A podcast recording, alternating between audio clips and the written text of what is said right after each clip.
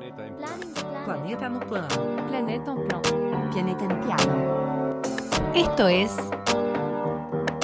Planeta en Plan. Planeta en Plan.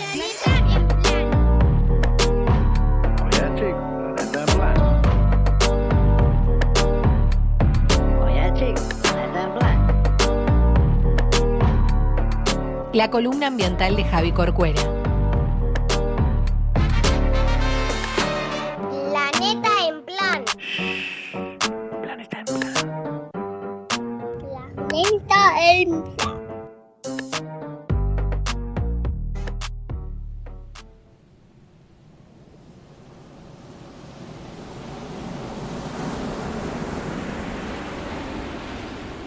La primera carta de un gran descubrimiento en un año admirable.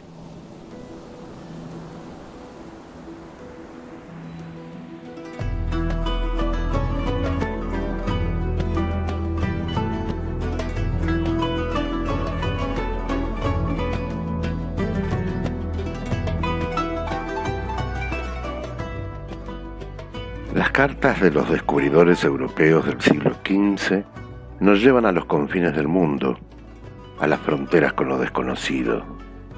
Son los textos de los viajes iniciáticos, los de la audacia para ir más allá del horizonte habitual. Recordemos que hasta ese momento, la civilización europea creía que más allá del océano estaba la nada. Estas cartas son crónicas etnográficas y cartográficas.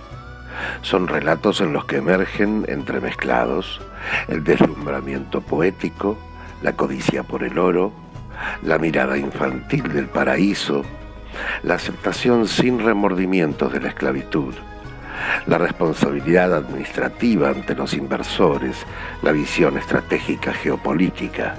Todo hay que entenderlo, por supuesto, en el contexto cultural de la época.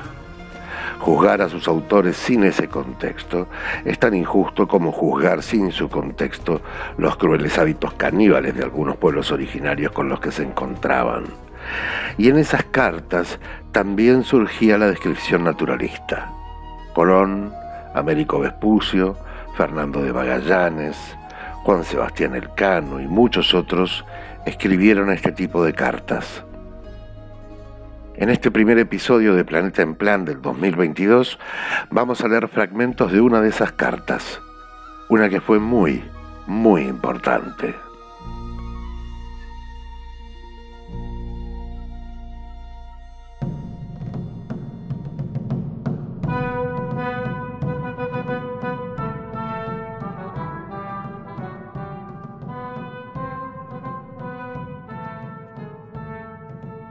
Nacido en Génova, rondando sus 40 años, Cristóforo Colombo intentó que el reino de Portugal lo apoyara económicamente para navegar hacia las Indias en ruta por Occidente.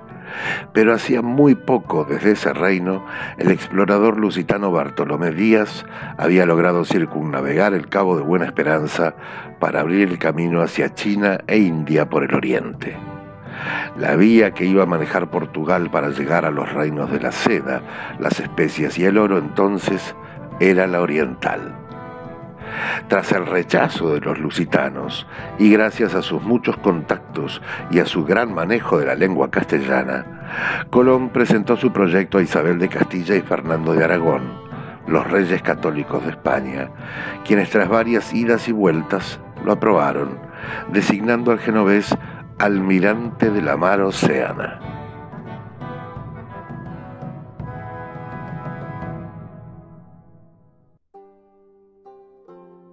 Con ese apoyo reunió 90 hombres en tres carabelas y partió para intentar una ruta occidental hacia las Indias.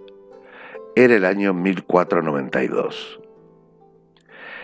El año admirable, lo llama el historiador Bernard Vincent, porque a partir de ese viaje, sumado a la expulsión de los musulmanes de Granada y a otros eventos claves que ocurrieron en la península ibérica ese mismo año, Europa iba a desplazar durante varios siglos su foco estratégico desde el Mediterráneo al Atlántico.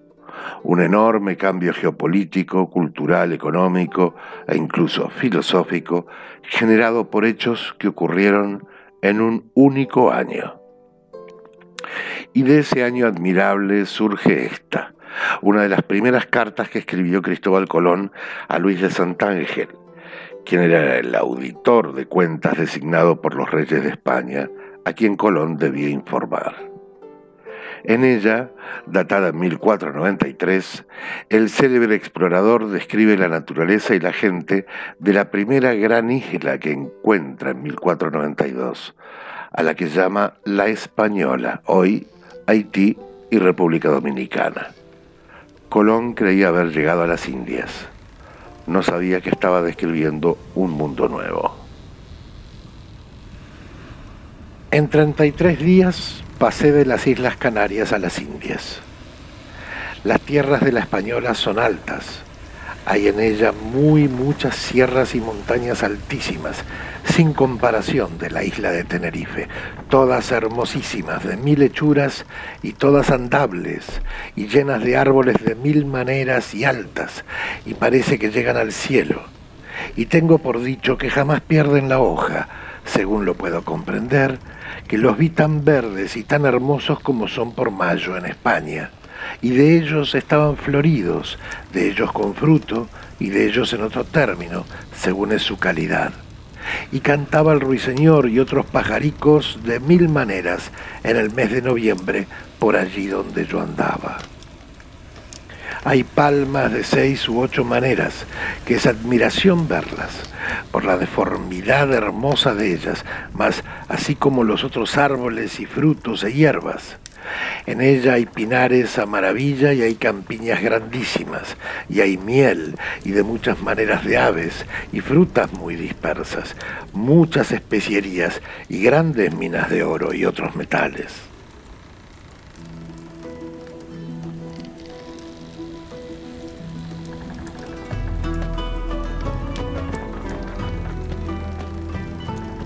Como vemos, Colón describe que hay al menos seis u ocho especies distintas de palmeras.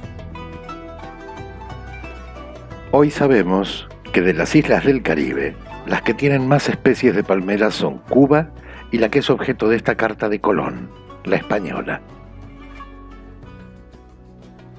La familia de las palmeras las arecáceas están muy extendida en el Caribe. En nuestro planeta hay más de 2.300 especies y más del 50% de ellas se encuentran solamente en islas.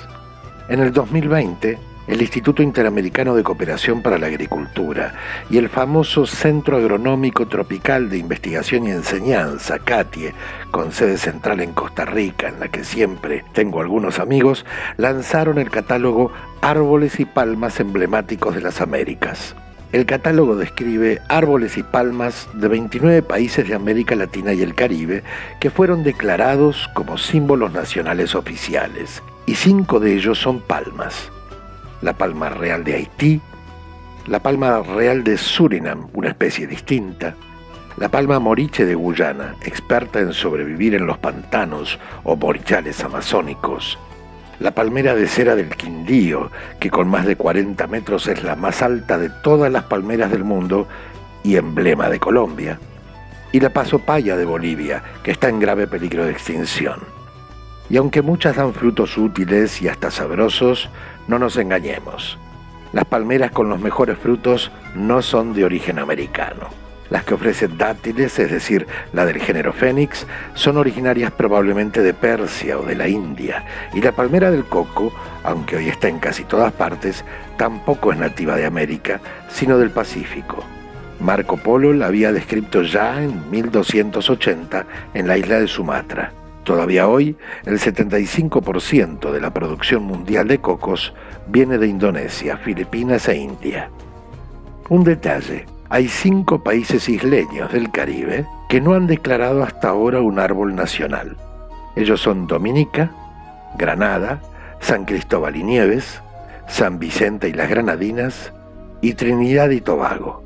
Bien podrían elegir alguna de sus maravillosas palmeras como las que admiró el gran navegante que acompañamos hoy. La carta sigue diciendo, Sus gentes no conocían ninguna idolatría, salvo que todos creen que las fuerzas y el bien es en el cielo. Y creían muy firme que yo con estos navíos y gentes venía del cielo, y en tal creencia me recibían en todo cabo. Hoy en día los traigo que siempre están de propósito que vengo del cielo, por mucha conversación que hayan habido conmigo. Y estos eran los primeros a pronunciarlo a donde yo llegaba, y los otros andaban corriendo de casa en casa y a las villas cercanas con voces altas. Venid, venid a ver la gente del cielo. Así todos, hombres como mujeres, después de haber el corazón seguro de nos, venían que no quedaban grande ni pequeño, y todos traían algo de comer y de beber, quedaban con un amor maravilloso. Ellos tienen en todas las islas muy muchas canoas, a maneras de fustas de remo, de ellas mayores, de ellas menores, y algunas son mayores que una fusta de 18 bancos. No son tan anchas porque son de un solo madero, mas una fusta no tendrá con ellas al remo, porque van que no es cosa de creer. Y con estas navegan todas aquellas islas que son innumerables y tratan sus mercancías. Algunas de estas canoas he visto con 70 y 80 hombres en ella, y cada uno con su remo. En todas estas islas me parece que todos los hombres sean contentos con una mujer, y a su mayoral o rey dan hasta 20. Las mujeres me parece que trabajan más que los hombres. Ni he podido entender si tienen bienes propios, que me pareció ver que aquello que uno tenía, todos hacían parte, en especial de las cosas comederas. En estas islas, hasta aquí, no he hallado hombres monstruosos, como muchos pensaban, mas antes es toda gente de muy lindo acatamiento. Así que monstruos no he hallado, ni noticia, salvo de una isla Cuaris, la segunda a la entrada de las Indias, que es poblada de una gente que tienen en todas las islas por muy feroces, los cuales comen carne humana. Estos tienen muchas canoas, con las cuales corren todas las islas de India, y roban y toman todo cuanto pueden. Ellos no son más deformes que los otros, salvo que tienen costumbre de traer los cabellos largos como mujeres y usan arcos y flechas de las mismas armas de cañas, con un palillo fino al cabo, por falta de hierro que no tienen. Son feroces entre estos otros pueblos. Haré lo que mandaréis, el almirante. Colón fechó la carta desde su carabela en las Islas Canarias un 15 de febrero de 1493, pero en un papel aparte se leía. Después de esta escrita, Salió tanto viento conmigo sur y sureste que me ha hecho descargar los navíos, pero corrí aquí, en este puerto de Lisboa hoy, que fue la mayor maravilla del mundo, a donde acordé escribir a sus altezas. En todas las Indias he siempre hallado los temporales como en mayo, a donde yo fui en 33 días y volví en 28, salvo que estas tormentas me han detenido 13 días corriendo por este mar. Dicen acá todos los hombres de la mar que jamás hubo tan mal invierno ni tantas pérdidas de naves, hecha a los cuatro días de marzo.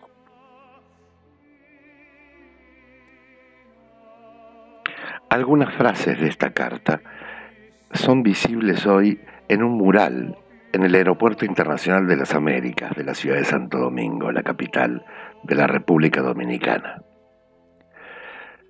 La carta original del almirante de la mar Océana está conservada en el Archivo General de Simancas, en Castilla. He subido una foto de esta carta a las redes sociales. Verán ahí que Colón numeraba cada línea escrita, una costumbre de la época. Esa carta, con muchos otros documentos del archivo de Simancas, es hoy parte del Patrimonio Mundial de UNESCO en su categoría Memoria del Mundo.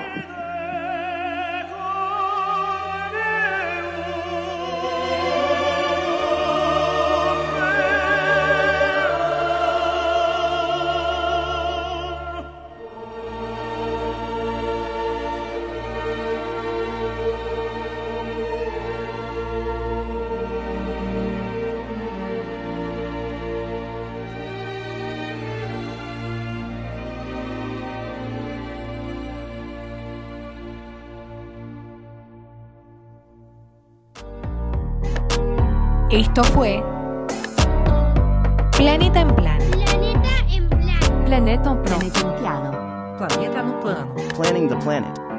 La columna ambiental de Javi Corcuera. Oye, chico, planeta en plan.